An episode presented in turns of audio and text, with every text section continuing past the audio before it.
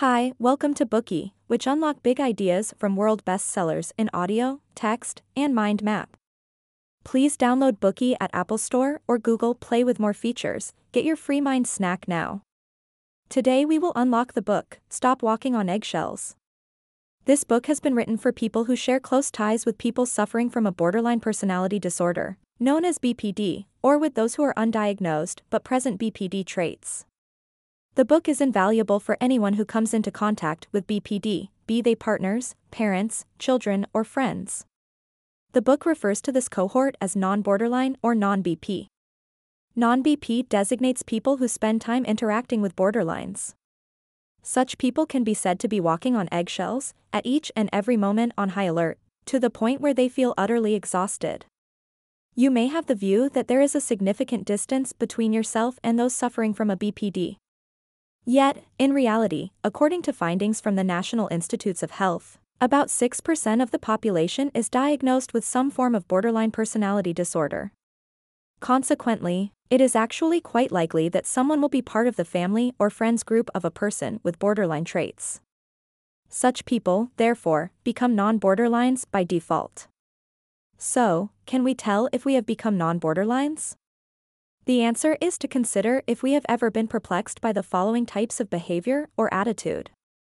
Why did she treat me with tender affection a moment ago, and then, the next instant, rip me to shreds?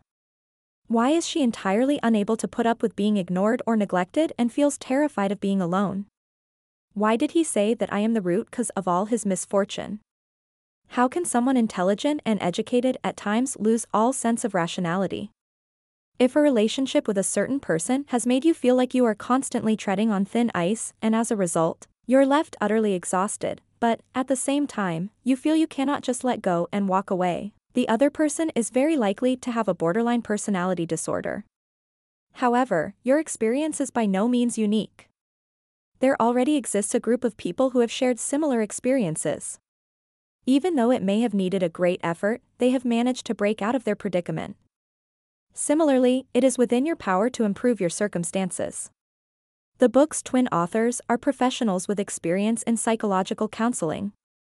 They have provided steady care and support for patients, families, as well as others profoundly impacted by proximity to borderline personality disorder. Apart from providing concise practical tips and sharing rich and detailed case studies, in the book, the authors also strive to put across their particular conviction that no one needs to feel they are fighting a solitary battle. They say that you can shake off the negative impact inflicted on you by a loved one with borderline personality disorder, and in so doing, get a fresh start for yourself and regain full control over your life. Now, let us split the central points of the book into three parts. Part 1 Understanding Borderline Personality Disorder. Part 2 addresses the negative influence of people with borderline personality disorder on those around them. Part 3 Coping with the negative influence of borderline personality disorder. Part 1 Understanding borderline personality disorder. Borderline personality disorder typically begins in early adulthood. It surfaces in various scenarios, frequently manifesting through unstable relationships, destructive emotions, and precarious self image, as well as overt impulsivity. Borderline people's emotions, experiences, and behaviors are not dissimilar to other ordinary people's, except typically, their feelings are more acute. They act in more extreme ways, and they often find it difficult to regulate their emotions and actions. BPD has nine key characteristics defined in the diagnostic criteria featured in the 2004 edition of the American Psychiatric Association's Diagnostic and Statistical Manual. To be diagnosed with borderline personality disorder, a person must exhibit at least five of these. Furthermore, a diagnosis can only be determined by a professional with relevant experience in diagnosis and treatment. Let us now take a quick look at these nine identifiable traits. Among the nine key traits that need to be met for a positive diagnosis of borderline personality disorder, an important one relates to amplified emotions. A borderline person will do anything to avoid being or feeling abandoned. What they do to maintain a sense of security can, at times, come across as absurd and irrational, and it makes no difference if the sense of being abandoned is real or simply a fantasy. Imagine this situation. You are a two or three year old child, and your mom has taken you to New York's bustling Times Square. All of a sudden, you are unable to find her. At that moment, alone and stranded, wouldn't you feel frightened, terrified, and utterly helpless? Such a state of mind is what people with borderline personality disorder experience at every single moment. They only have to imagine being by themselves and will immediately be overwhelmed by a sense of loneliness, anxiety, and fear. This is why they cannot stand being neglected or ignored as it evokes in them a terror of being left truly alone. A further trait has to do with interpersonal relationships. An individual with borderline personality disorder would tend to view others in a binary manner, known as splitting. The split in the term indicates that the borderline person finds it more difficult to reconcile the balance of a person's good and bad qualities. Such a borderline person can only accommodate extremes. They will view other people in one way, good or bad, not a mixture of the two. In their perception, someone is either a very wicked witch or an idealized benevolent Virgin Mary figure. A person can either be a monster or a saint. In order to fulfill the expectations of the BPD, we must be regarded as a superhero. However, as soon as they feel that we fail to live up to their expectations, we will immediately transform into a terrible villain. This is precisely why a borderline person will treat you with tenderness for a moment and then rip you to shreds in the next breath. Another problem for those with borderline personality disorders is the impulse to harm themselves through acts such as spending money, with compulsive extravagance, abusing themselves with drugs, stealing, driving recklessly, binge eating, and so on.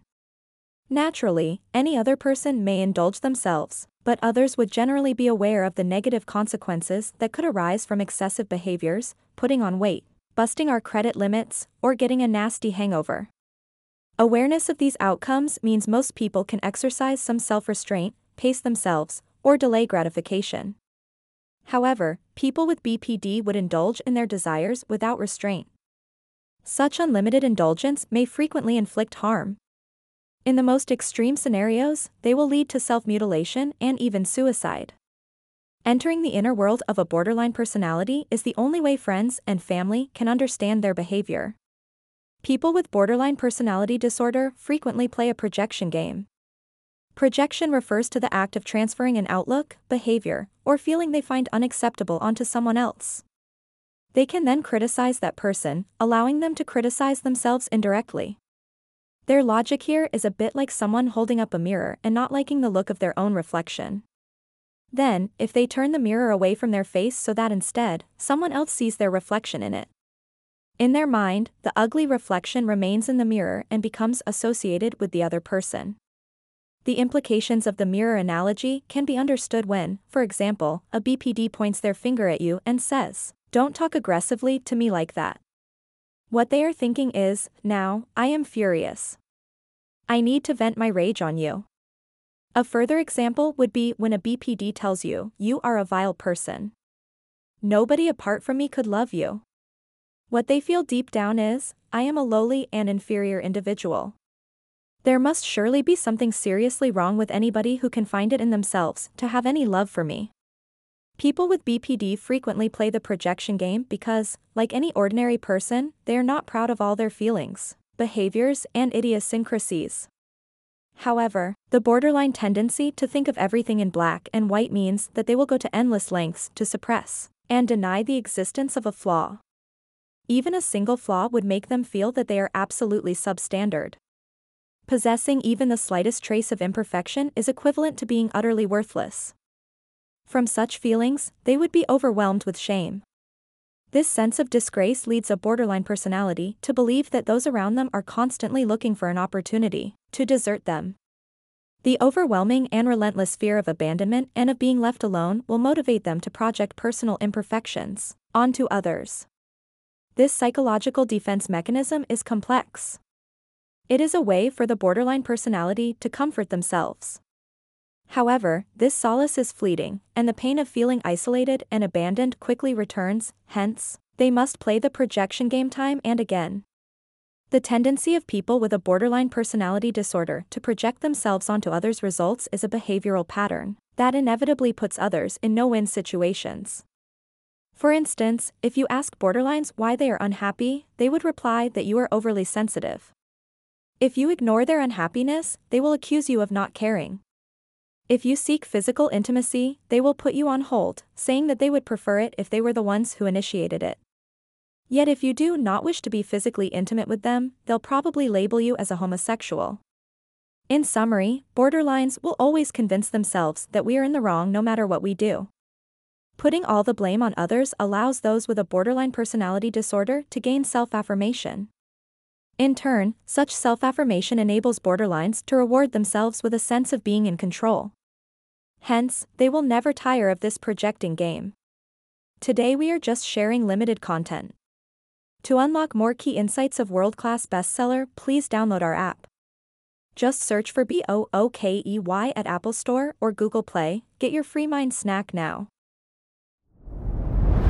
Dir hat dieser Podcast gefallen? Dann klicke jetzt auf Abonnieren und empfehle ihn weiter. Bleib immer auf dem Laufenden und folge uns bei Twitter, Instagram und Facebook. Mehr Podcasts findest du auf meinpodcast.de.